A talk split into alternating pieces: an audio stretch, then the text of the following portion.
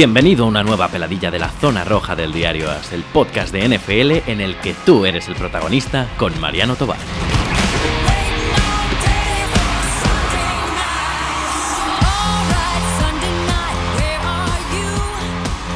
Muy buenas señores, aquí estamos en una nueva, no es una peladilla, voy a miento, miento.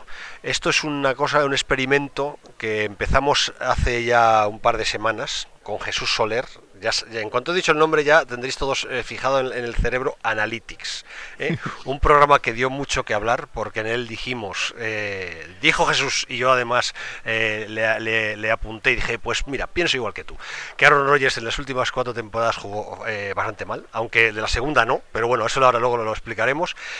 la idea, que me estoy yendo ya de madre, es empezar a hacer con Jesús mm, que si no le seguís en Twitter, no sé a qué estáis esperando, un mal kicker, o sea, no puede ser más fácil la cuenta, arroba un mal kicker.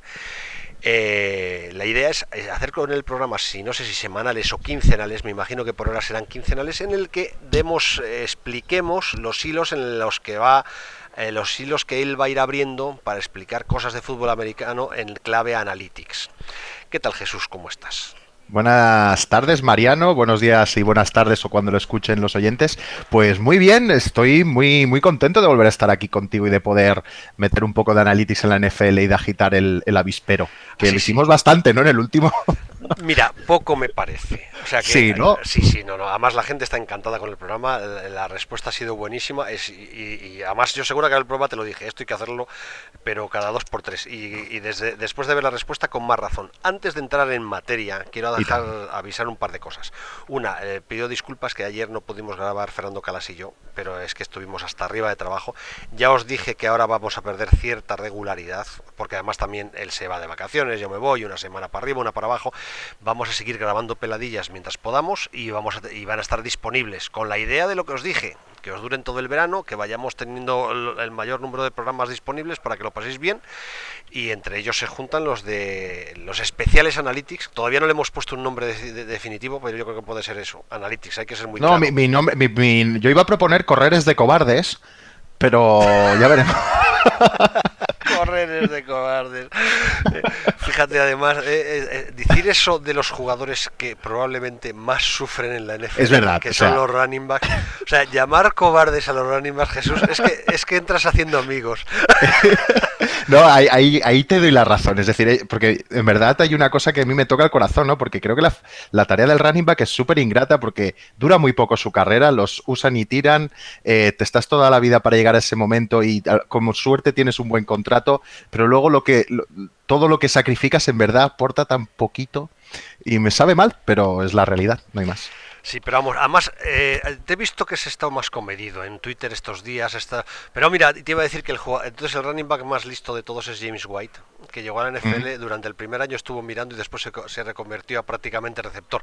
Pero te iba a decir, has estado muy comedido en los últimos tiempos en tu, en tu cuenta de Twitter. Se ve que la gente fue muy agresiva, pero el otro día ya, eh, vamos, el otro día, o sea, eh, ayer mismo te vi que volvías a estar con ganas. Sí, sí, sí. Yo creo que, que un poco la experiencia de entras a Twitter, ¿no? Dices, sobre todo mencionas a Aaron Rodgers o, o Saquon Barkley, la gente se te tira encima y dices, bueno, bueno, voy a más calmado.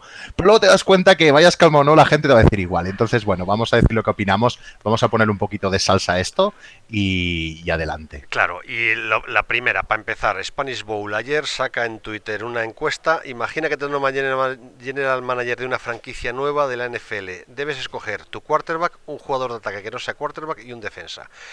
Respuesta de un mal kicker, Pat Mahomes, que bueno, ahí entra dentro de lo que probablemente hay un alto porcentaje de gente que ha, puesto ese nombre. Segundo, Quentin Nelson. Ahí queda eso para la posteridad un guard de los Colts. ¿eh? Es el jugador que elegiría que no se acuerda. Muy además en la filosofía de, Jesús. Eh, tercer jugador, el mejor defensa, Jamal Adams, un safety. Entonces cuando lo vi dije, este es mi Jesús que no me lo han cambiado. Pues mira, la verdad, porque, porque la encuesta decía que solo podías elegir, tenías que elegir un quarterback, un jugador de la ofensiva que no fuera quarterback y un defensa, pero si me dejan elegir tres jugadores cualquiera, elijo tres líneas ofensivos, pero seguro.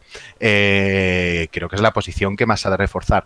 Y esto viene porque porque un poco lo que nos dicen las analytics lo que vamos viendo las tendencias es que el juego de pases es lo más importante en, en, el, en la NFL cada vez más. Nos encontramos una Happy Pass League. Por lo tanto, las unidades que más hay que reforzar o que más talento hay que tener son las que se involucran al pase. Estamos hablando del quarterback, la figura más principal en el juego de pase. La línea que, bueno, diría que es la más principal la línea, sin una línea sí que no vas a hacer nada. Y luego en defensa, una, un buen safety o un buen cornerback, una buena cobertura. Y Jamal Adams para mí me parece, además por su juventud, también intenté escoger jugadores muy jóvenes poniéndome como un general manager, yo pensando en, los próximos cinco años. Jamal Adams me parece un jugador increíble. Dudaba ahí también con Ramsey, bueno, tenía ahí varios, pero, pero opté por Jamal Adams porque me gusta mucho el jugador. Oye, eh, antes es que no te estoy dejando entrar en materia, porque hoy viene, hoy viene Jesús a hablar de su libro, o sea, de su nuevo hilo. nuevo libro. De, su nuevo hilo, eh, porque la idea de este programa es que sea quincenal y en, en, él va a hacer una especie de previa del hilo que va a tener en Twitter eh, pues con los, los temas que vais sacando de Analytics. Pero te iba a hacer una, pregunta. A mí me hmm. han acusado toda la vida de ser un término que inventó un chaval que había... Eh, yo no he vuelto a saber de él. En el mundillo de la NFL en España pues hace 8 años, 7, 8, 10 años, que en Twitter se llamaba 555. Creo que esa cuenta ya no existe. Y él inventó un término que era el Además, em, em, yo siempre me reía con él porque él, era de los Packers, muy de los Packers, y entonces él decía que se, eh, se, sobrevaloraba el quarterback. Y claro, yo siempre decía lo mismo. O sea, un tipo cuyo quarterback es Aaron Rodgers, eh, así, o sea, con buena. que es muy fácil decir que el quarterback está sobrevalorado cuando tienes de quarterback a Aaron Rodgers, ¿no? Pero el caso es que él inventó y, A no ser que sea los últimos cinco años. A no ser que sea los últimos cuatro años. Entonces, eh, era muy divertido y, la, la, palabra pues hizo, hizo tuvo éxito y, se, y se, ha mantenido y se usa mucho, el famoso quarterback-centrismo. Y a mí siempre me acusan de ser mm, muy, o sea, de ser quarterback-centrista y además lo llevo muy en mi, pues claro, narices. Jesús, ¿tú eres quarterback-centrista? Pues yo no me definiría quarterback centrista, pero sí que valoro el quarterback como una posición de las más, de las más importantes. Es decir, eh, el problema es que a veces nos, yo creo que la gente se fija en, en coge una posición solo, ¿no? En el caso el quarterback y como es la que más se ve, yo creo que se fija mucho en eso, sus estadísticas, pero está muy involucrada. Es decir, yo no separo el juego de pase de lo que provoca la, de lo que permite la línea en la posición de pase, de lo que permite el wide receiver, pero evidentemente necesitas un buen quarterback no necesitas un quarterback élite para ganar Super Bowls o para crear una buena dinastía, pero sí que necesitas un, buen quarterback que sea solvente en todas las facetas del quarterback que involucra. Eh, lo que sí que yo, me sí que me considero un olecentrista seguro. Es decir, soy un fanático de las OLs y de, las líneas y de su trabajo. Y de partes también, por ejemplo, a mí la del, la del center me parece una de las más importantes por todo el tema que involucra las asignaciones. Y me parece como el quarterback de la línea y que es importantísimo.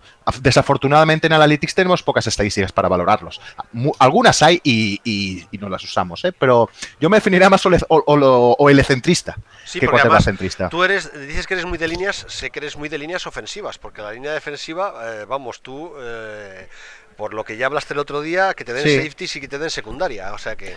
Creo que, que el. Y el otro día lo, lo, oí comentar, no recuerdo quién, eh, que varias personas por Twitter, y estoy de acuerdo. Creo que la, la, línea, la línea defensiva es una, es una línea que puedes ganar bastante a través del papel, a través de la táctica. No necesitas jugadores élite en todas las posiciones. Evidentemente, si los tienes, mucho mejor eso no lo vamos a negar.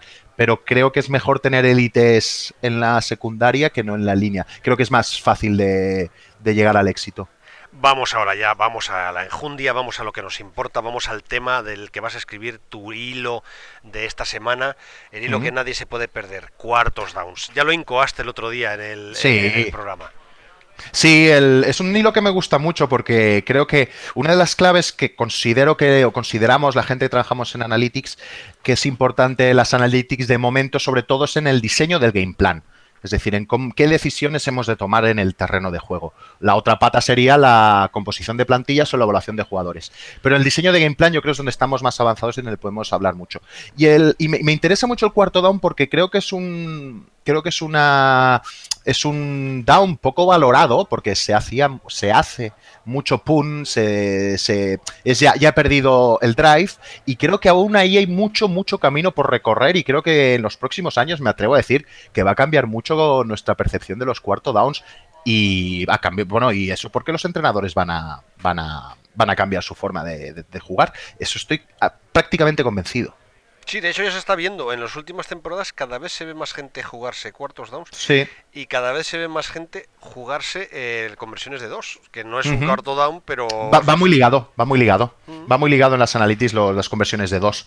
Hay que entender una cosa en el tema de cuarto down, ¿no? Nos enfrentamos al cuarto down y hay que entender una cosa, los, los voy a poner un símil con el béisbol, ¿vale? En el béisbol, eh, normalmente, para, bueno, normalmente no, siempre eh, tienes, tienes los outs, ¿no? Los tres outs se acaba el inning, se acaba la entrada, ¿de acuerdo? Es decir, tienes que eliminar a tres bateadores y, y se acaba el inning. En total del videojuego, del videojuego, perdona, estaba pensando en videojuegos, del, del béisbol tienes 27 outs, 27 salidas en béisbol el tener un out más, tener un jugador más, es decir, poder batear para tener otro más es puro oro, es tener una oportunidad más de conseguir cosas.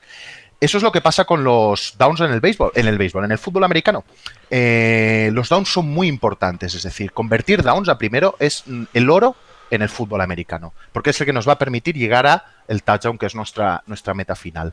Y es la parte más valiosa, y entonces de esos cuatro downs, casi regalar el cuarto por el miedo a que nos puedan anotar en una posición aventajosa, me parece que es tirar demasiado a la basura, a un, es tirar un 25% tus oportunidades de seguir adelante en tu drive. Y son muy valiosos los drives.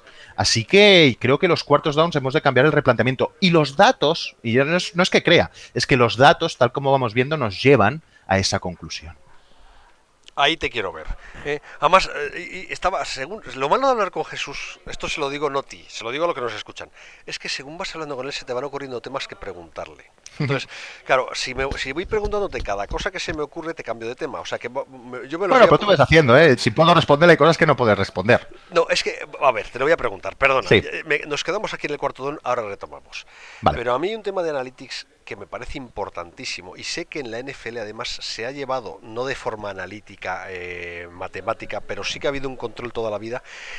¿Hay especialistas en analytics de arbitraje? Me, mm, te explico, te explico. Igual que en el béisbol, sé que hay analytics de árbitros. ¿Por qué? Pues porque para algunos la ventana de, de, de si ha sido bola o, o strike es, es, diferente de otros, para unos... y, entonces se estudia, se estudia. Y Sí, totalmente. De hecho, una de las habilidades del catcher es engañar al árbitro. Es unas habilidades que se premian en un catcher. Levantar un poco el guante, ¿no? Para que entre dentro de la ventanita de, de, de strike. Claro, entonces me, consta que, en el, que en el mismo hay analytics de árbitros. ¿Para, ¿Para qué? Pues para que si el árbitro que te ha tocado es este, ya sabes que esas curvas bajas te las van a dar como strike y no como bola, sabes que esa externa o esa interior, porque cada uno tiene sus defectos.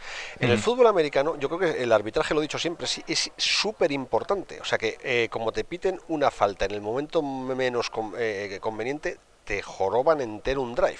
Y un drive, si has dicho tú que un down es importante, imagínate un drive que en un partido tienes 12. Entonces, eh, a mí me consta que sí. Ostras, ¿quieres, pero quieres, perdona que te corte, ¿quieres que te dé un dato interesante sobre arbitraje y analytics? Sí. En este caso. Sí. Eh, no sé si hay gente estudiando los arbitrajes, o sea, yo no conozco de forma abierta. Yo me imagino que habrán estructuras y equipos o, empresas privadas que sí que lo estudian, aunque no publican sus datos. Lo que te voy a decir una cosa, hay una. Los, hay un. Bueno, se puede comprobar cómo los penaltis ofensivos, eh, las faltas ofensivas sí que afectan bastante al equipo, sí que le perjudican, pero no así las defensivas.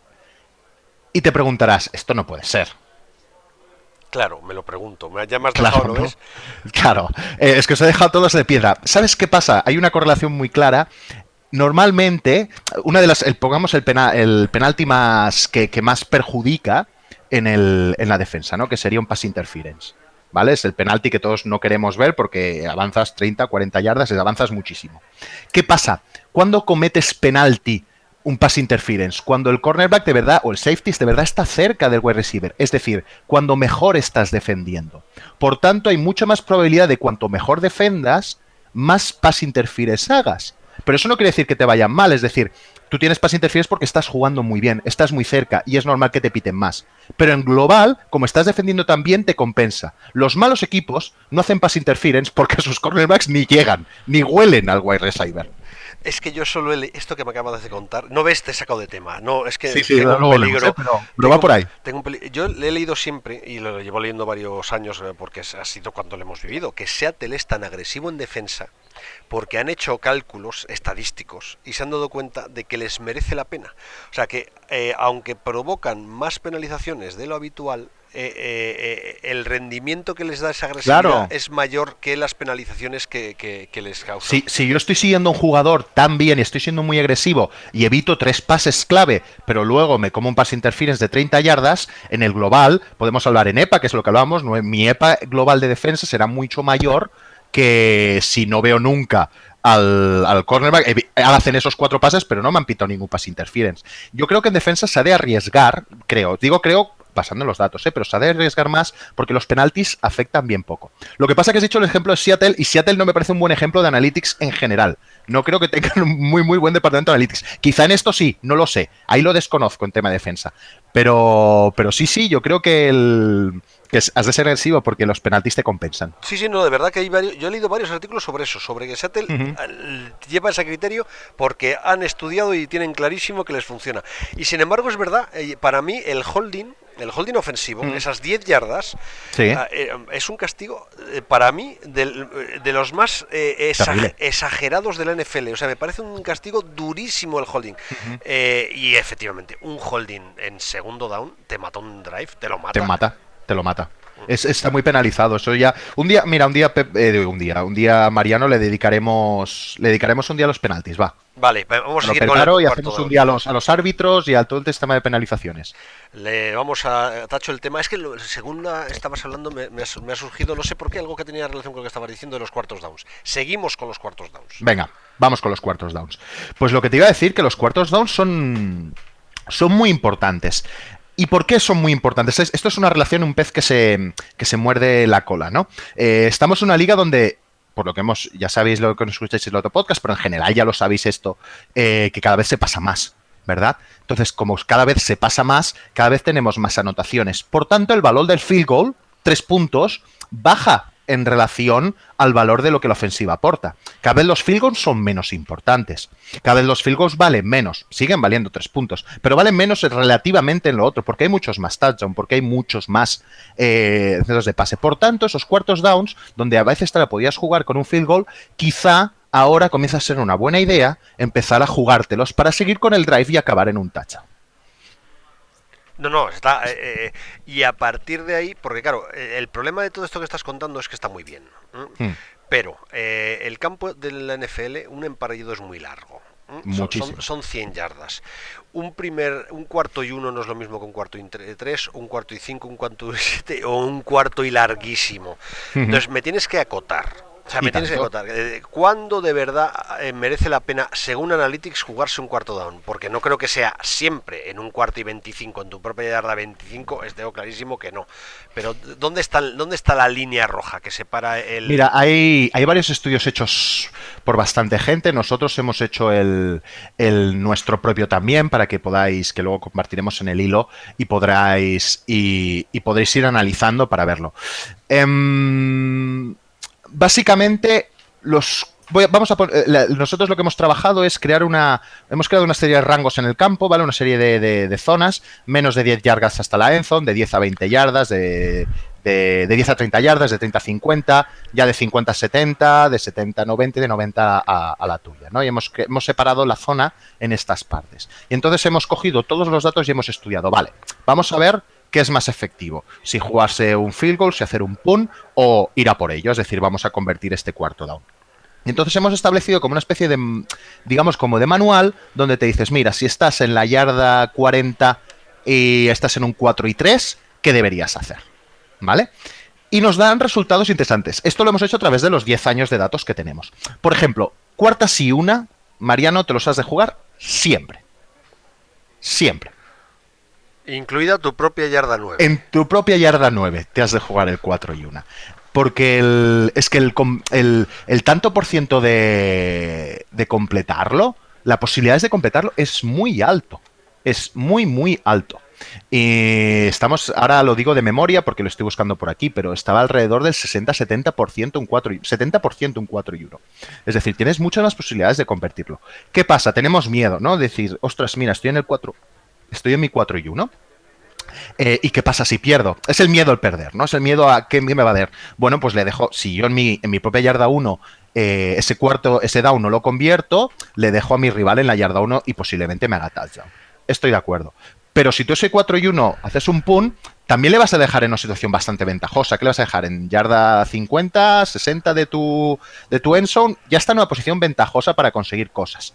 Entonces tampoco estás perdiendo tanto. Y luego a la larga, si vas sumando todo aquello, es decir, mira, pues hoy he fallado este cuarto down y me ha metido un touchdown en contra. Pero como hay un 70% de posibilidades de hacerlo, hay tres que sí que los convertiré. Si tú esto lo sumas a lo largo de una temporada, casi te daría una media victoria más de la que conseguirías si no te juegas los cuartos y uno.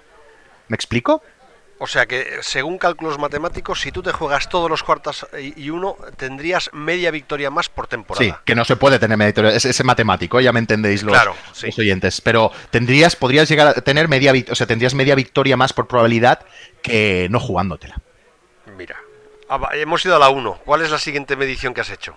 Hemos hecho todas, ya iremos viendo, puede ser un poco rollo ir de una por una, pero básicamente sería hasta la yarda 40-50, ¿vale? Tu propia yarda, ¿vale? Para hacerlo muy esquemático que se entienda ahora. Hmm. Más o menos hasta la, hasta tu, la mitad de campo, hmm. si tienes un 4 y 1, 4 y 2, e incluso en algunos tramos ya más final 4 y 3, juégatela siempre.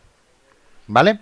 Hmm. Y entonces, a partir de ahí, a partir de ahí, a partir de la yarda 50, si tienes un 4 y 4, 4 y 5, incluso en 4 y 6, juégatela también. Y todo lo que no sea eso, chuta. O sea que Más o menos, esto es un resumen muy, luego lo veréis más en detalle, ¿eh? pero esto es un resumen muy, muy esquemático. ¿Se ha entendido? ¿Me ha explicado? Porque a veces es difícil desde el podcast explicar estas cosas. No, lo has explicado perfectamente. O sea, que repito un poco lo que has dicho. Eh, en tu propio campo, en tu propio campo, los 4 y 1, 4 y 2 y algún 4 y 3, juégatelos. Del 4 y 3, cuando probablemente ya estás eh, desde la 35 a la 50 aproximadamente. O también valorando el riesgo. Con, si ves que estás cerca en el marcador, queda poco tiempo, eh, juégatelo. ¿Vale? Es decir, también influiría cosas del marcador, del tiempo y de tus intereses. Claro. ¿Vale? Em, pero sí, si estás ya más cerca de, la, de, la, de, tu medio campo, pues ahí ya sí 4 y 3, incluso 4 y 4 en el 50, ya te lo puedes jugar. Si no hace un punt. ¿Vale? Y luego a partir de ahí, en la yarda 35-50, antes de llegar al field goal range, más o menos, ¿vale? Ahí juégatelo casi hasta un 4 y 10. Juégatela, totalmente. Y luego a partir de ahí, ya cuando llegas a field goal range, los cuatro, hasta 4 y 4 te la deberías de jugar y si no, chutar. Claro, es que yo hay una parte del campo, te lo comenté en el otro programa, que es entre la yarda 30 y la 40 contraria, que es que yo ahí mejoraría cuartos downs, pero vamos, menos, Siempre. menos en cuarto y 27, prácticamente en, todos los demás casos. Sí. Porque es que tienes un field goal, eh, eh, yo no hablo de analytics, hablo de mm. sensaciones desde fuera, tienes un field goal demasiado largo, que si lo fallas le estás dando al rival una posición de campo brutal, en el fondo, si tú estás fallando, que yo sé lo que, lo que digo siempre, y hay muchas veces que los quarterbacks están lanzando un punt, o sea, es que les merece casi más la pena una intercepción eh, que, un incompleto, con lo cual arriesgan mucho y buscan mucho el filo de la navaja. ¿Por qué? Porque es que eh, es una parte del campo en, el que, en la que una intercepción casi te puede beneficiar a un incompleto. Entonces yo, es que el de verdad, entre la yarda 30 y la 40, sin necesidad de, analytics, me lo jugaba todo, todo, o sea, todo, todo. Me parece que es un sitio del campo para hacer lo que te dé la gana. Y además tengo en la cabeza ¿eh? partidos, tengo un partido en concreto de Fabre que lo tengo clarísimo y que, no llego a la Super Bowl por no jugárselo, lo tengo más claro que el agua. Pero vamos, eh, tengo muchos casos. Más datos curiosos de, los cuartos downs. Vale, más datos. Vámonos a, a, la evolución que han tenido los cuartos downs, porque es muy curiosa. Em, hasta ahora, hasta el año pasado, hasta el 2017, aproximadamente en 4 y 1. Ahora vamos a hablar de los 4 y 1, ¿vale? Tendencias que han habido con los equipos. Las 4 y 1 hasta el 2017, más o menos, rondaban entre un 40% de cuartos downs que la gente se jugaba, 43, 44, que los equipos se jugaban. Este 2018 se han jugado un 56%. Esto es un incremento bestial. Solo es un año, no sabemos si es una tendencia aún, pero es un incremento tan bestia y por todo el movimiento que hay de Analytics que nos puede llevar a la conclusión de que las Analytics están empezando a meter mano en este tipo de decisiones. Porque estamos hablando que han pasado de un 40 y poco a un 56, llegando a 60, es decir, que es un 15% más. De unido. De un año para otro. De un año para otro. Han subido un 12, o sea, han subido más, pero han pasado de un 44 a un 56. Eso es concreto de un año para otro. Esto es mucho. Pero coincidiendo con todo el impacto de las analytics, nos viene yo creo que nos viene a decir, nos indica de que las analytics están teniendo peso ya en este tipo de decisiones. Y lo estamos viendo, ¿eh? También vemos equipos mucho más agresivos. Eh, Filadelfia es súper agresivo con los cuartos downs. Muy agresivo. Equipos que son muy agresivos. Minnesota. Minnesota también es muy agresivo con los cuartos downs. Equipos que no lo son nada. Miami, New York Jets, Washington son equipos, por ejemplo, que es que no se la juegan casi nunca. Todo esto lo iremos viendo, ¿eh? y, también no podremos todos los datos porque no podemos poner los 32 equipos, pero lo que los oyentes y los que nos sigan en un mal kicker nos pregunten, les pasaremos para que puedan ver su equipo que cuán está haciendo con los cuartos downs o no. Claro, ah, es que es lo, lo otro que te iba a decir. Vamos a ver, estamos hablando de me la tengo que jugar siempre vamos a matizar, porque es lo que la gente que escuchó la semana pasada o hace dos semanas el programa de Analytics se ha quejado.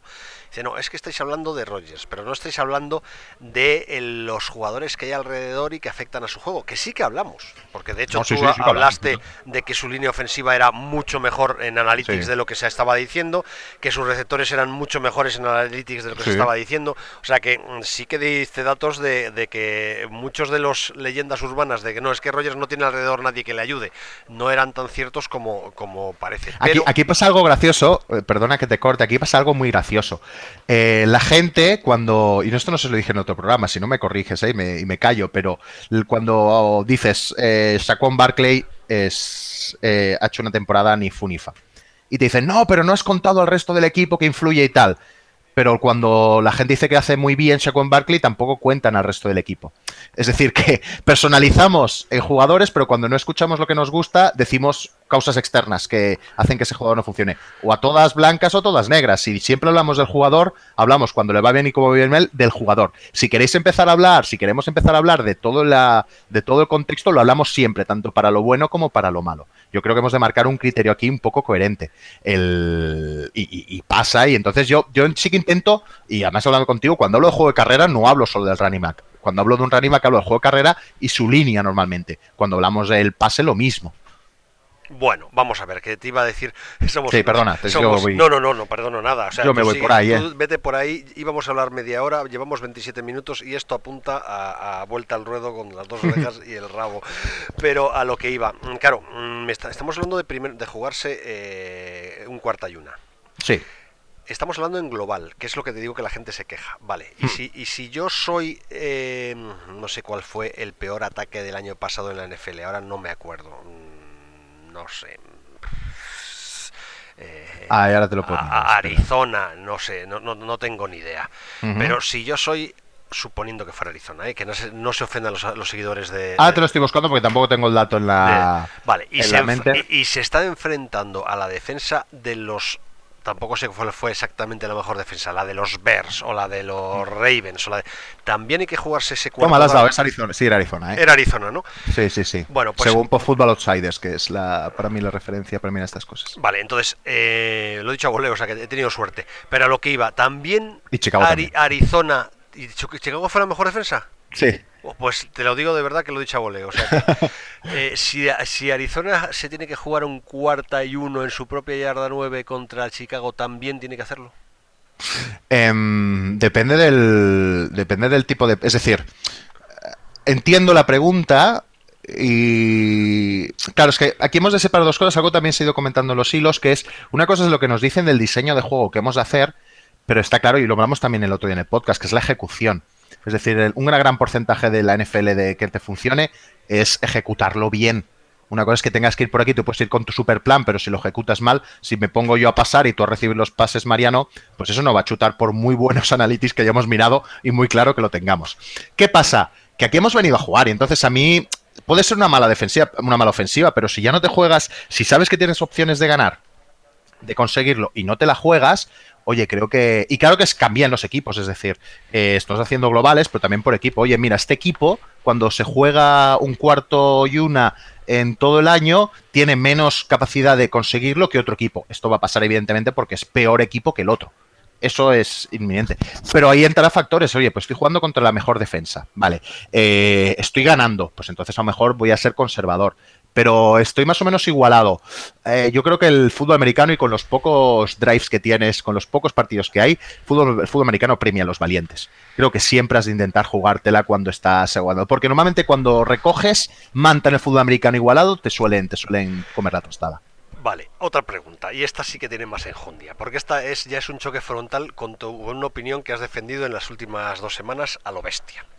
Yo debo ser el único tipo del universo que pienso que Seattle no se... Mm, bueno, sí que se equivocó porque no le salió bien, pero, pero no fue una mala decisión jugarse un pase en la última jugada de la Super Bowl contra los Petios, o sea, debo ser el único tío del universo que lo piensa, y también debo ser el único tío del universo que piensa que aquel intento de pase de los Saints el año pasado contra los Rams eh, tampoco fue una decisión errónea. Ah, no, de verdad que no lo pienso. Y no estoy poniéndome del lado de, no, es que, claro, ahora como tienes a, Jesús en el programa, defiendes el pase en vez de la carrera. No, y porque además, como bien sabéis, todos soy un defensor in extremis de la carrera. Pero aquí viene la, pregunta difícil. En extremis y en extinción, me temo. ¿eh? Sí, pues está en extinción, pero bueno, en el fondo te digo una, cosa. Con la edad que tengo ya estoy en extinción, o sea que tampoco me pero a, lo que íbamos. Dime, dime. Cuarta y pulgadas, en el universo NFL, cuarta y pulgadas es eh, best mode entrando como un saco o el receptor de turno saltando por encima de la línea o eh, Tom Brady haciendo lo que el quarterback sneak eh, convertido en, en, arte torero. en un cuarta y uno hay que jugarse pase, o carrera, que es lo que me da la impresión de que se juegan casi todos. Aunque ahora me sacar las estadísticas y dirá, pues no, se juegan pase. A ver, cuéntame. Pues puedes sacar redobles y ahora mm, algunos me matarán, pero es tal cual. En 4 y 1, juégate una carrera. Amigo. pero esto es, esto es, estadístico, o sea, tiene sí, los datos. Sí, sí, sí, sí, yo tengo los datos. Mira, de 2009 a 2018, los datos que tenemos, eh, los, las veces que se han jugado 4 y 1, cuando se ha jugado con pase, ha tenido un éxito de un 50 y pico por ciento. ¿Vale? Entre 50 y 60%. Cuando se ha jugado en carrera estamos ya en márgenes del 70%. Y esto tiene que ver con lo que hablamos de Analytics. Una de las cosas que aclaré en, bastantes hilos es que el juego de carrera es útil para... O sea, porque la gente también coge extremos. No, no, el juego de carrera no vale. No, no, yo no he dicho eso, ni digo que no se haya de correr, ni que se haya de fichar running backs. Yo solo estoy diciendo, o los datos nos están diciendo, de que es mucho, es mucho menos eficiente lo que creemos, pero sí que sirve para controlar el reloj, para congelar el partido cuando es necesario, para mantener la posesión y para los yardajes muy cortos, como pueden ser 1 pulgadas. Ahí sí que el rato de eficiencia es mayor que el de pase.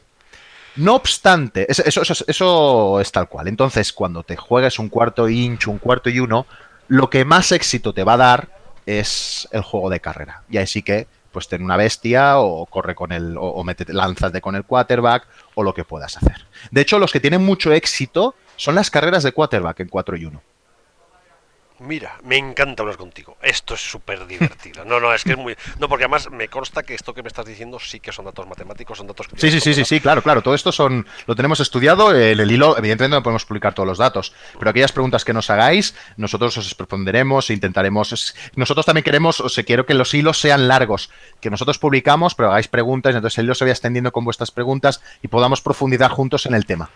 Oye, te digo una cosa, el hilo lo vas a abrir tú, tú tienes el guion del hilo en la cabeza, mm. o a lo mejor ya lo estás escribiendo en un Word y luego lo vas a pasar, pero yo no ni tengo el guion del hilo ni tengo en la cabeza lo que vas a contar. Entonces, ¿qué temas del hilo eh, han quedado fuera que merece la pena hablar de ellos?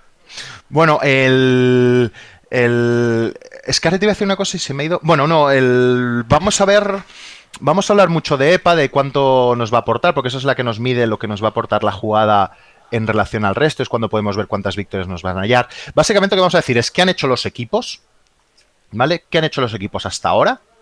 ¿Y qué es lo que creemos que deberían hacer según los datos que hemos visto? Y entonces, dentro de lo que es que debemos hacer, diremos, pues mira, este mapa de decisiones, cuando esté el tal en tal sitio, hace esto. ¿Y por qué hace esto? Porque hay más posibilidades, tal. Y dentro de qué hacer, ¿qué haces? ¿Corres o pasas? Pues según el tal, veremos, porque claro, cuando te vas a 4 y 4, 4 y 5, es mucho más conveniente pasar. De hecho, en 4 y 3, 4 y 2 está bastante igualado según, pero es mucho más conveniente pasar. ¿Qué pasa?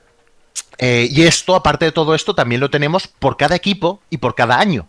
Tenemos datos globales de todos los años, datos de año a año, datos de cada equipo globales en todos los años y, y específicos por cada equipo cada año en todo tipo de down. Entonces, claro, evidentemente eso teníamos que hacer casi un libro, que es eh, Me la juego o algo así, debería llamarse.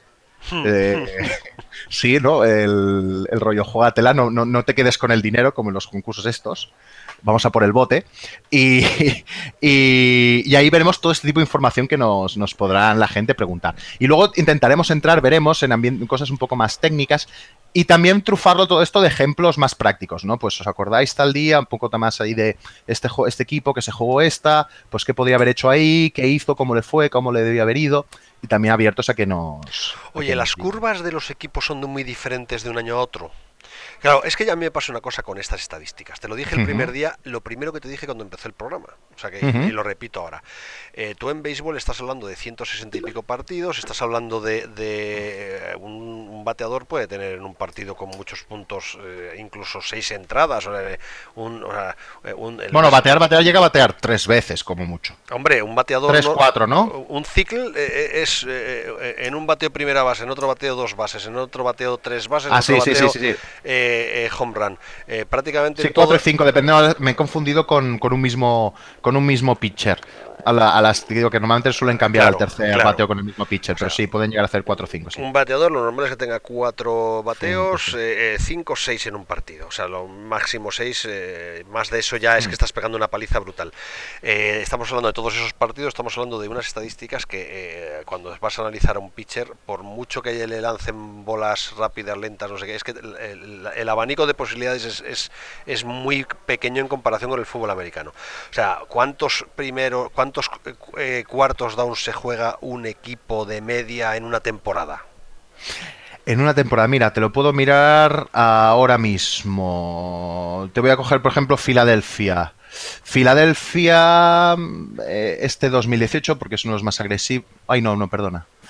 Eh, es que ahora te estás mirando cuartos y uno. Cuartos y uno, evidentemente, hay menos. No, cuartos downs, cuartos downs. Cuartos downs aproximadamente. Uy, ahora aquí no lo estoy encontrando, pero sí. Mm, nos debe tener unos 200, 200 y pico, un poco más quizá, entre 200 y 300. Es una muestra ya considerable. O sea, Filadelfia se juega 200... No, no, no, no se los juega. Estos son los cuartos downs que tiene. Ah, los hay que muchos tiene. que hace punts, hay muchos que hace hay muchos que hace chutas field goal, pero por ejemplo, este, a ver, un momento, no te preocupes, ah, no me importa que ya... ahora, lo tenía por ahí, pero no, no lo encuentro. No, me importa un silencio de, de 10 segundos mientras buscas cuántos primeros, digo, cuántos cuartos downs se juega eh, Filadelfia, que es el No, se juegan cuartos downs, se juegan más, pero... Pero, o sea, cuartos downs se juegan tantos, eh, se juegan menos. El, espera, lo tengo aquí... Lo tengo aquí. A ver, a ver. No te preocupes, nada, yo, eh, soy capaz de estar hablando diciendo nada durante 10 segundos para que tengas la calma suficiente. Mira, te voy a poner un ejemplo. aquí sí que lo números muy gordos, ¿eh? Luego no me matéis si no os he dicho exactos porque estoy contando un poco de memoria, que estoy viendo gráficas, que tengo aquí. Mariano, si te imaginas, tengo aquí como una central nuclear de, gráficas. Sí, además soy un cabrito que te hace preguntas difíciles que te, que te, obligan a buscar. Pero vamos, mientras. Pero mira, más o menos, desde el 2009 al 2018, ¿Mm? cuartos downs deben haber habido unos unos 40.000, 40.000 cuartos downs. ¿Vale? 40.000 cuartos downs. Que se hayan jugado, que hayan dicho, vamos a por ello, unos 10.000. O sea, 10.000, o sea, una cuarta parte. Una cuarta parte, o sea que si, si Filadelfia ha tenido unos 200 downs, eh, cuartos downs este año, ¿se ha jugado 50? No, no, no, no, es que creo que el de datos 200 que te he dicho está mal, ¿eh? Que lo he mirado mal y he mirado otra cosa, porque ahora se me están cruzando un montón de datos. Vale, a ver. Esto te lo, te lo respondo luego con, con más calma, porque si no... He hecho una encerrona, pero lo que, lo que quiero, claro, yo que calculo, yo creo, creo que un equipo como Filadelfia, que es el que más cuartos downs me dices que se juega o de los que más se juega... Minnesota, en, en verdad cuartos downs y uno, el que más se ha jugado este año es Minnesota, que ahí sí que la muestra es muy pequeña, estamos hablando de cuartos downs y uno ha tenido Minnesota unos... Mira, esto sí que te puedo decir exacto. Eh, más o menos ha tenido... No, más o menos no, te voy a decir exacto. Minnesota ha tenido cuartos downs y uno, ha tenido 15. 15 cuartos, Cuartos downs downs y uno. me dices que Minnesota es de los que más se juega. Y se ha jugado 12, el 80%. Se ha jugado, de los 15 cuartos downs y uno que ha tenido, se ha jugado 12. Y los Bien. otros tres ha hecho puntos. Y, y tienes ahí el dato, mm, si no lo tienes a mano no lo busques, ¿eh? porque si no nos enrollamos. ¿De cuántos cuartos downs en total se ha jugado sin contar si es de uno, de dos, de tres, de cuatro? Esto de es algo que, a ver, a- no lo tengo aquí ahora, tendría que mirarte un poco, tendría, Vale, tardaríamos entonces, cinco minutos. A lo que vamos. Sí. Si estamos hablando de que Minnesota es de los que más ha jugado y estamos hablando de 12 cuartos y uno en toda la temporada, lo que me preocupa es que si en el béisbol estamos hablando de muestreos amplísimos, o sea, muy grandes, de, de- de miles de, de bateos, no sé si son miles, pero son cientos de bateos, en la NFL estamos hablando de cantidades muy pequeñas. De verdad, con unas cantidades tan pequeñas, por eso te preguntaba si las curvas de un año para otro de los equipos Claro, cambian- pero va- ahí, ahí está la cosa. Es decir, yo ahora lo que te estoy diciendo es lo que han hecho. Nosotros de cuartos y uno hay pocos, pero tenemos muchísima información de segundos y unos, terceros y unos en todos los equipos. Entonces sabemos cuán efectivas son esas jugadas, porque al final la jugada es la misma. Da igual que sea un cuarto y uno, un dos y uno y un tres y uno. O sea, Ahí eh, tenemos muchísima información. Y entonces sabemos cuánto es más efectiva esa jugada o no.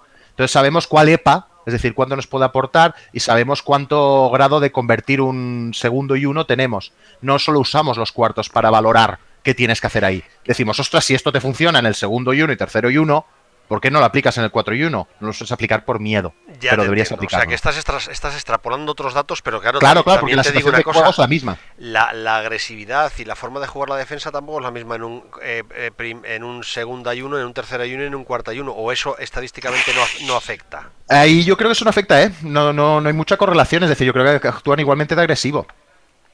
Sí que hay luego cosas eh, excepcionales ya. Si entramos ya en el terreno final de partido, ahí sí que vemos cosas más anómalas que hemos de estudiar más al detalle. Porque en el final de partido ya entra el reloj, ya entra la distancia que tienes, ya, te ya entran defensas de otro tipo, ya entran prevents, bueno, ya entran otra serie de cosas. Pero si cogemos los tres primeros cuartos, eh, una defensa juega igual en primero, segundo, tercero y cuarto down, y una defensa juega igual, esté cansado o no esté cansada. Cosa mí que lo de- que a colar esto. A mí lo de cansado ya sabía que lo ibas a sacar. Eh, eh, más Claro, claro. eh, Hace, tre- hace tres frases sabía que lo ibas a decir.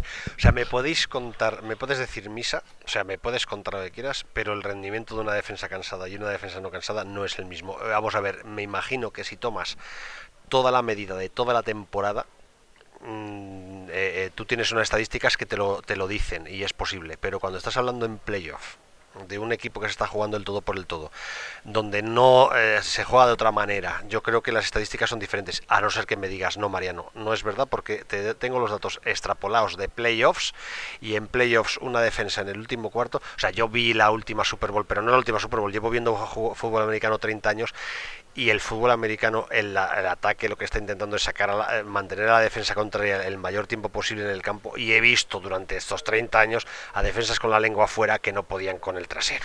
Sea, Eh, no, no digo que no haya, es decir, no sé si hay otros motivos, Mariano, pero lo que sí que no, no- no hemos visto ninguna evidencia de que eso que se afirma, de que cansados juegan mejor, o sea, perdona, que cansados juegan peor y que tener la defensa fuera hace que vaya mejor para tu defensa, eh, sea, sea efectivo, es decir, o sea, que haya relación. No hemos visto, no, no hemos visto a través de los datos ninguna evidencia.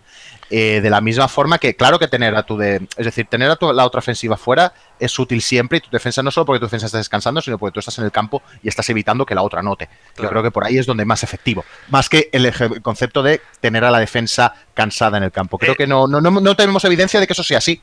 Ese Y por tanto estudio, yo me afirmo que no es así. Jesús, ese estudio me lo tienes que hacer exhaustivo por un programa. Sí, sí, lo haremos, lo haremos, lo haremos de defensa y tiene- tanto. hay algún componente de verdad que no me cuadra. Y Porque- encantado que, que encontremos alguna cosa. A lo mejor luego entramos muy en detalle o con aportaciones de, de oyentes o de gente que también sepa mucho de, ya no solo de analytics, sino de juego, podamos llegar a otro tipo de conclusiones y lo petemos. Es que estamos entrando, eh, estamos nos entrando- los Ravens como que acaban de fichar ahora.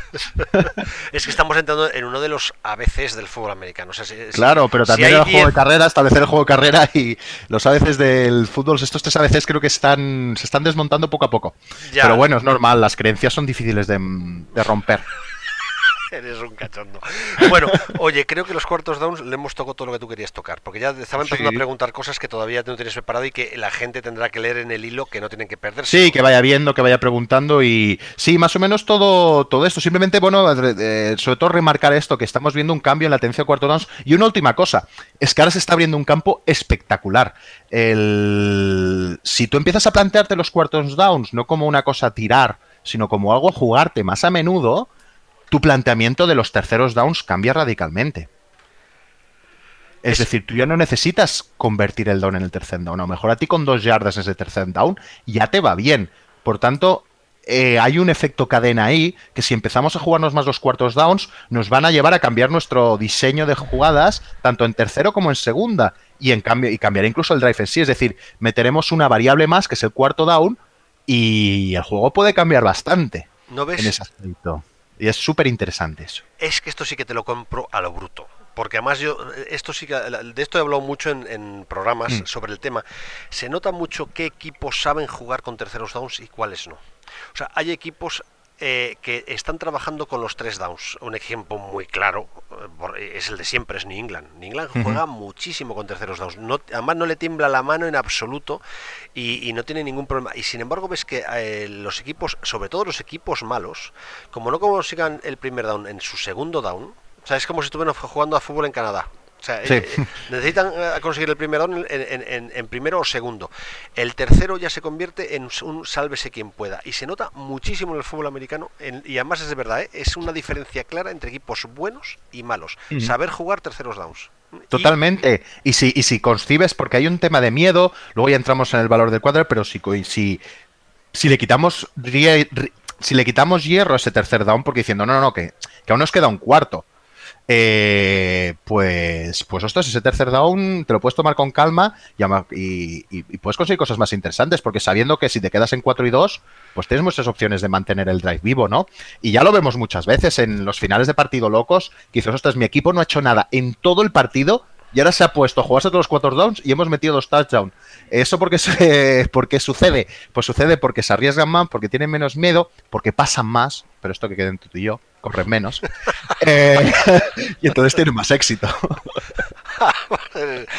es, eh, bueno, es que de verdad ese es otro tema para otro programa y para otro hilo, que es... Que Tenemos temas para un año entero que es más. que hay que hacer en primero, en segundo y en tercer down. O sea, te lo digo porque, em, claro, tú me vas a decir pasar, pasar y pasar. No lo creo que me lo digas. no, no, no, no, no, no, no. No, lo creo, ¿eh? No creo porque, no, porque, porque hay unas cosas que quiero que declara, es decir, una cosa es que el juego de carrera sea poco eficiente, pero si no corres nunca es otro juego. Ya no es, ya no es juego full americano, sería un juego de pase solo. Ya es otra cosa.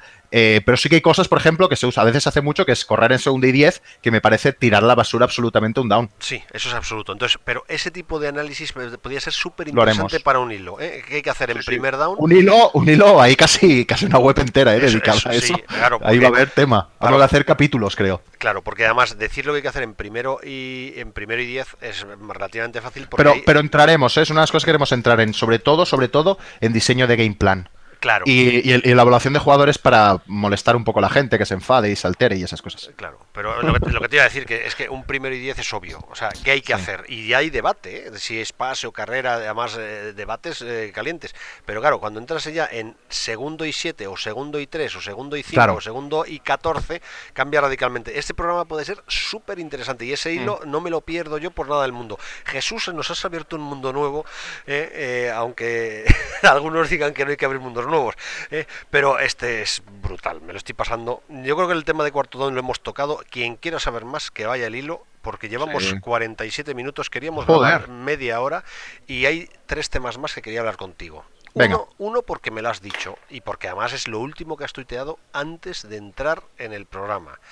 Los Ravens fichan a un especialista en analytics como analista. Mm, mm, eh, y creo que no es el último de los últimos días. No, eh, Espera, perdona, perdona, perdona, que te corto. Pero no solo eso, sino que eh, publiqué, yo me acuerdo que lo publiqué y se publicó en varios sitios, el anuncio que pusieron en público de que estaban buscando, no sé si tuviste el anuncio. que Sí, de hecho lo he tuiteado ahora, el anuncio donde ponía ejemplos de, es decía, buscamos un analista para los Baltimore Ravens, ¿no? Una oferta pública que hicieron. Esa Y dice, ejemplos de proyectos. Y el primer proyecto que ponen de ejemplo es, ¿importa el juego de carrera? ¿Importan los running backs? Maravilloso. Maravilloso. El segundo era, ¿qué es más importante? ¿El pass rush o la cobertura de pase? Sí, sí, eso es. Oye, Jesús, Vale. presen- ¿presentaste currículum? Eh, no, no, no, no me atrevo ya a eso. Y no, no, no, y además yo vivo muy bien aquí en Barcelona. Y no, yo en Baltimore, me, bueno, no, no, y además es, es- es que estamos hablando de gente en Estados Unidos que sabe mucho. Yo aquí lo he aficionado, pero ahí hay gente allí que, que está dominando mucho sobre este tema. Bueno, entonces, Sí, sí. eh, ¿qué- ¿qué más equipos han, han contratado gente? Pues hace poco los Washington Redskins ficharon a uno y creo que es una buena noticia porque me daba la sensación de que los Redskins no están haciendo absolutamente nada eh, con el tema Analytics. Me preguntaron, ¿no? Ostras, con el tema Analytics eh, se puede trabajar las lesiones. Eh, me temo ahí que no, eh, que las lesiones es una cosa muy aleatoria. Eh, es totalmente random. Eh, hay rachas buenas y rachas malas. Igual que el draft también, que esto todavía hablaremos también, ¿no? Que, y esto lo han comentado en varios podcasts, Fut- Football Speech lo comentaron, que el draft también es pura lotería, aunque creamos que se elige bien o mal. Todos los equipos eligen uno de bien o mal a lo largo del tiempo. Sí, de eso hemos Hay hablado, eh. rachas buenas y malas, pero pues lo mismo con, con, con las lesiones. Bueno, Ali, a lo que veía, los Redskins han contratado a uno, Miami también han contratado a otro, y luego hay equipos. El otro día salió una noticia que Kirk Cousins de Minnesota fue al equipo de Analytics a preguntarle dos cosas. Una, si cómo podía mejorar el tema de intercepciones y fumbles y demás, y le respondieron que era bastante aleatorio, que no podía entrenarse, que eso es una cosa muy random. Y otra cosa preguntó es cómo mej- mejorar su play action en relación al juego de carrera. Le dijeron que, que tampoco nada porque la carrera no influye en el play action. Que su play action es igual de efectivo que el del resto de quarterbacks porque no tiene que ver nada con la carrera. Eh, esas son las cosas que le pregunto. Es decir, que ahora empieza a ver y empiezan a contratar muchos analytics, ¿no? Y además este último que, que han contratado los Baltimore Ravens es interesante porque este es un nerd. Lo que os dije, esta lista que se llaman nerds, que están en Twitter, que son 50 o 60 ah, no americanos, pero sí de habla inglesa, que están que haciendo un trabajo estupendo, que están trabajando o en Football Focus o están trabajando en, en- empresas privadas o simplemente son aficionados que saben mucho. Uno de ellos es quien presentó, además, Además, es muy divertido, ¿no? Dice, cuando presentó la, la candidatura, colgó como en la imagen de, de la que la había presentado online y decía, a ver quién se atreve a rechazarme. Así que me dio en coña y joder, la han aceptado. Entonces ahora está súper contento allá y, bien, ¿no? Y creo que los equipos cada vez están incorporando más. Bueno, el Philadelphia es evidente que tiene un equipo analytics, pero allí desde el propietario hasta el general manager, hasta el entrenador Doug Peterson, tienen muy claro que las analytics tienen mucho que decir. Y está viendo ese auge y están llegando para quedarse. Los matemáticos han llegado para quedarse con el fútbol. Está, está clarísimo, vamos. El otro día además me pre- eh, fue muy divertido porque eh, me encontré con una, una amiga de mi mujer que, que me dijo, oye, que tengo un chaval que se- le quedan dos años para ir a la universidad y que quiere dedicarse al periodismo deportivo. ¿Qué consejo me das? Y le dije que estudie matemáticas. Pues sí, sí. se quedó un poco helada. Y entonces luego dice la, la explicación que no hace falta que os diga ahora. O sea, que es que el futuro del periodismo deportivo también pasa por esto, por, por los Mm. analytics y por, y por gente que sea capaz de hacer muy buenos análisis desde el punto de vista de la prensa, que también me parece, oye, que en el fondo es lo que está haciendo Jesús en estos dos programas. O sea que, O con todo el miedo del mundo, que yo ni soy periodista ni. mira, déjate ni- de humildades y de leches. eh, Eres un fenómeno y punto. Y esto es muy divertido. O sea que, vamos a ver, hemos hablado de mm, que están fichando analytics. Sí. Eh, eh, queríamos hablar un poco de lo de la carrera, pero yo en re- creo que en realidad durante el programa hemos hablado. Sí, de hemos, to- lo hemos tocado, lo hemos tocado bastante. No sé si querías tocar algo más. No, no, no, no, no, es ir aclarando. Creo que va a ser el debate eterno. Creo que es la como la especie de gran caballo de batalla y nos, nos hemos. Hoy decía un Twitter, en Twitter un, un- un usuario muy, ahora no recuerdo el nombre, ¿no? Pero bueno, muy majo me decía, no dice ya me puedes decir misa, pero he visto un partido y el juego de carrera es importantísimo y tal. Y, y yo entiendo que tengas esa percepción porque es la que vamos viendo y además si ves un partido solo y te concentras en ello, claro que puedes ver que crees que es importante, pero va a ser va a ser la batalla. Entonces ya ya, ya iremos comentando carrera y pase. Yo he leído un hilo. Helios, Helios Vaca. No sé Sí. quién es Helios Vaca, pero es un Un fenómeno. seguidor. Ujú. Hizo un hilo analizando eh, el tema de la carrera que fue, a mí me encantó, porque el hilo no discrepa de ti, pero no discrepa de mí. Pa- o sea, a mí no me vas a convencer de que correr no vale para nada. O sea, que no, en la vida. O sea, me puedes eh, contar eh, lo que te digo, ser una especie en extinción, pero no. O sea, una cosa es, a mí no me va a contar nadie que Adrian Peterson, y menos un tío del- de, los Vikings que Adrian Peterson ha sido. No, no, o sea, no, no, no, eh, Creo firmemente en que la unión de un Adrian Peterson con un eh, Brett Fabre convierte un equipo en, de- en- en demoníaco. O sea, que. eh, No, y a mí, a mí me encanta y tengo la camiseta de Dan Peterson y cuando, y cuando quiero hacer algo algo que no sea eficiente, me la pongo. bueno, pues entonces yo estoy, quedo clarísimo que me pueden venir todas las cuentas, pero eh, el hilo de Helios era, era estupendo porque explicaba muy bien un punto de vista que me parece que era, porque además creo que cuando hablamos de estas cosas, tú y yo en este caso, hablamos de cosas diferentes, creo, ¿eh? además de verdad que lo pienso. Eh, y, pero hay un tema último que quiero tocar, 54 minutos llevamos, pero no quiero irme sin que por lo menos lo incoes. Vale. Eh, Pro Football Focus es una página web que normalmente es bastante vilipendiada, ¿vale? Por varios motivos. Yo, además, como hemos tenido en AS, porque lo tuvimos hace cuatro años, un colaborador que escribió durante un año largo en la sección de NFL, que trabajaba para Pro Football Focus y que además nos explicó en un podcast cómo se hacían los análisis de Pro Football Focus que hacía él. O sea, él lo que hacía era ver un partido y valoraba jugador por jugador. Claro, veía ese partido cinco o seis o siete veces y no era el único que veía el partido, sino que lo veían otros tantos que mandaban sus propios análisis y no sé qué. Eh, con Alejandro Villanueva también he hablado de Pro Football Focus y él tampoco le daba mucho valor al trabajo de Pro Football Focus. Pro Football Focus es una página curiosa porque eh, antes había suscripción libre. Curioso y cara. Eh, yo, estaba suscrito a Pro Football Focus y me echaron. O sea, hubo un momento, hace, hará como cuatro años, que echaron a todo lo que era eh, gente gentecilla del universo. De, no podía suscribirte a Pro Football Focus.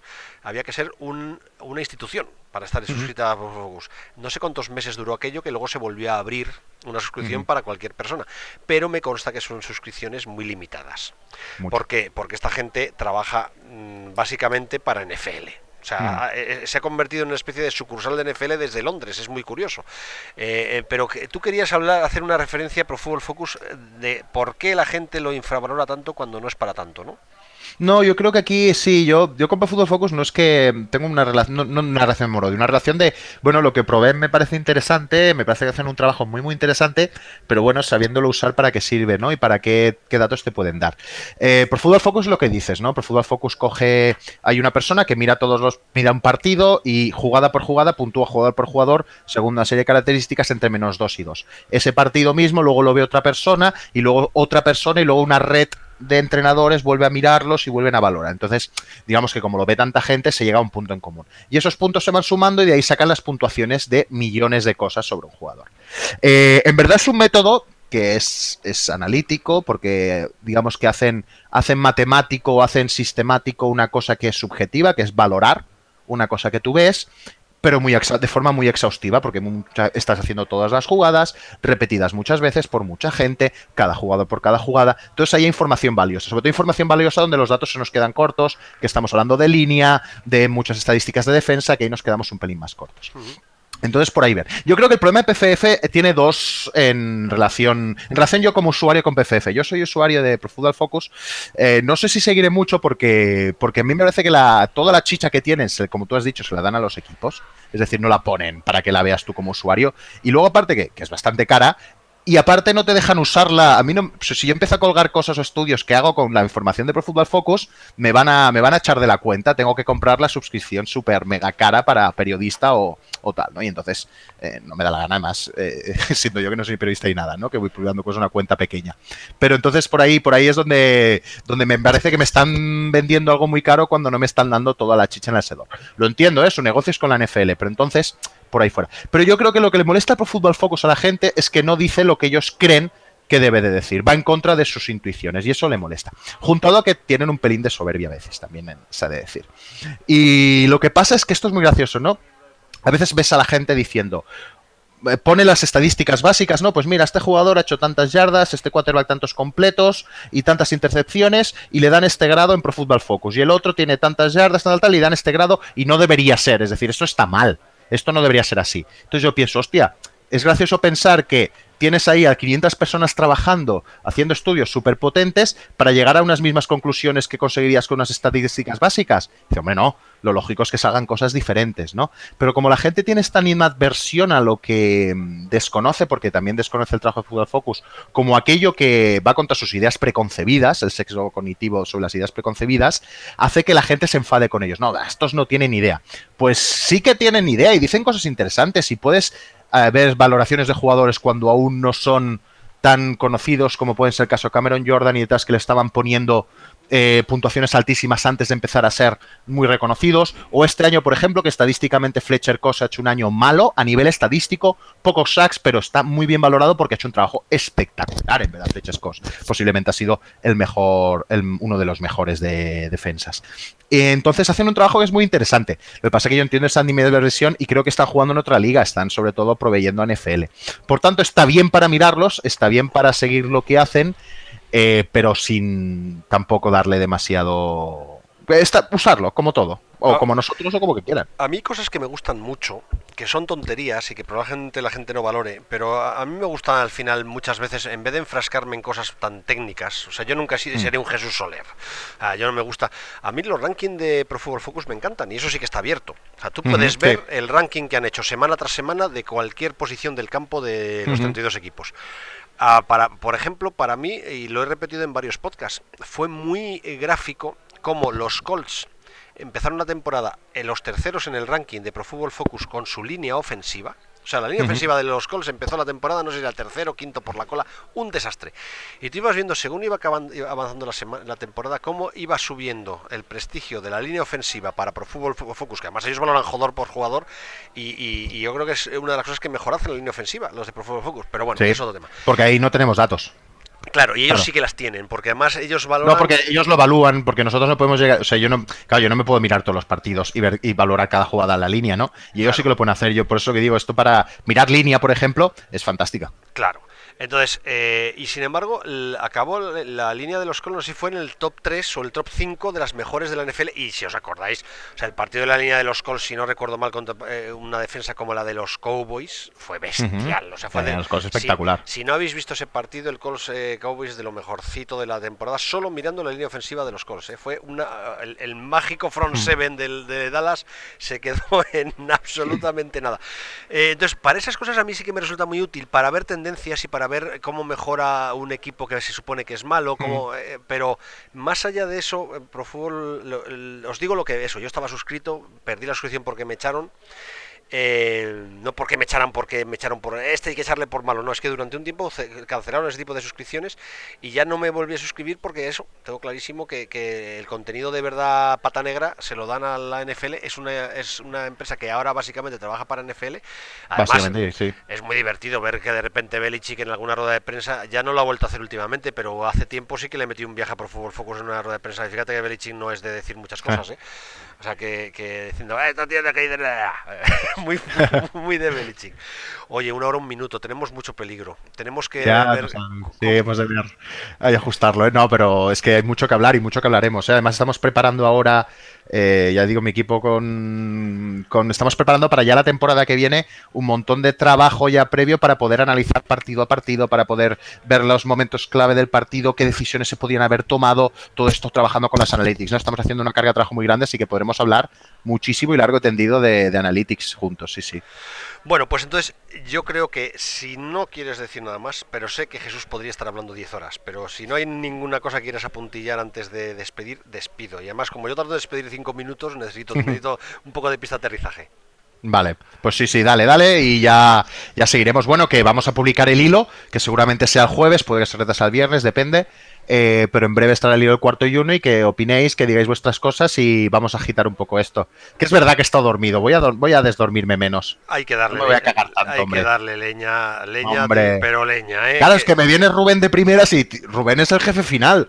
Es el, es el super boss y yo contra él me quedo, hostia, ¿y ahora cómo voy a debatir con él? Jesús. Sí, sí, me cago. Este mundo está hecho, el mundo del periodismo, además lo he dicho muchas veces, el, periodismo deportivo y en general cualquier tipo de periodismo, la gente lo que quiere es que le digan que su equipo, su partido, su no sé qué, va a ganar y es el mejor. En cuanto tú llegas y le dices a un tipo que su equipo, su jugador favorito o su partido no va a ganar y no es el mejor, aunque lo digas con muchísimos argumentos y muy razonado, lo que haces es calentar al personal que lo que quiere es reafirmar sus ideas.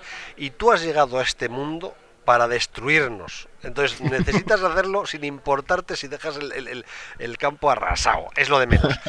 Eh, y para ser destruido ya sabéis lo que tenéis que hacer. Hay que entrar en su cuenta un, un, mal, un mal kicker no, puede ser más fácil el nombre y seguirle, y seguirle, y seguir sus hilos, los de él, los de Alex Romero, los de Emi Pecha Román, porque son tres tipos que saben un huevo de esto, que nos están abriendo un mundo nuevo, que nos lo van a hacer muy divertido y que va a estar, salvo que pase algo y se acabe el mundo o diga Mariano no te aguanto más, mi intención y la de él por ahora es que grabemos al menos por ahora un programa cada 15 días, un especial Analytics, ya haré cabecera especial porque no es una peladilla, esto es otra cosa. Esto es un programa eh, protagonizado por don Jesús Soler, en el que iremos tocando temas de Analytics. Hoy hemos tocado los cuartos downs, ya se han abierto varios frentes nuevos, él tiene frentes en la cabeza, y que oye, que espero que lo disfrutéis. Em, y nada, y poco más. Y hasta el próximo día. Mañana grabo otro podcast. Además, el de mañana lo tengo que anunciar porque es que tengo muchas ganas. Mañana voy a hablar con la gente de la perrera. Mm. Y hablar con la gente de la perrera es una cosa muy seria. Yo esta noche no sé si voy a poder dormir de los nervios, porque estos tipos son, antes lo que estabas hablando, eh, estos tíos son boss. ¿eh? Pero es que el jueves voy a hablar con un tipo que es otro fenómeno sobre Bill Belichick, porque es un especialista en Bill Belichick. O sea, yo no sé quién puede ser especialista en un solo tío. Bueno, pues, pues es que es especialista en Bill Belichick. Y este programa no me lo puedo perder. Qué bueno. Eh, o sea que, eh, señores, un abrazo muy fuerte y hasta el próximo día. Adiós.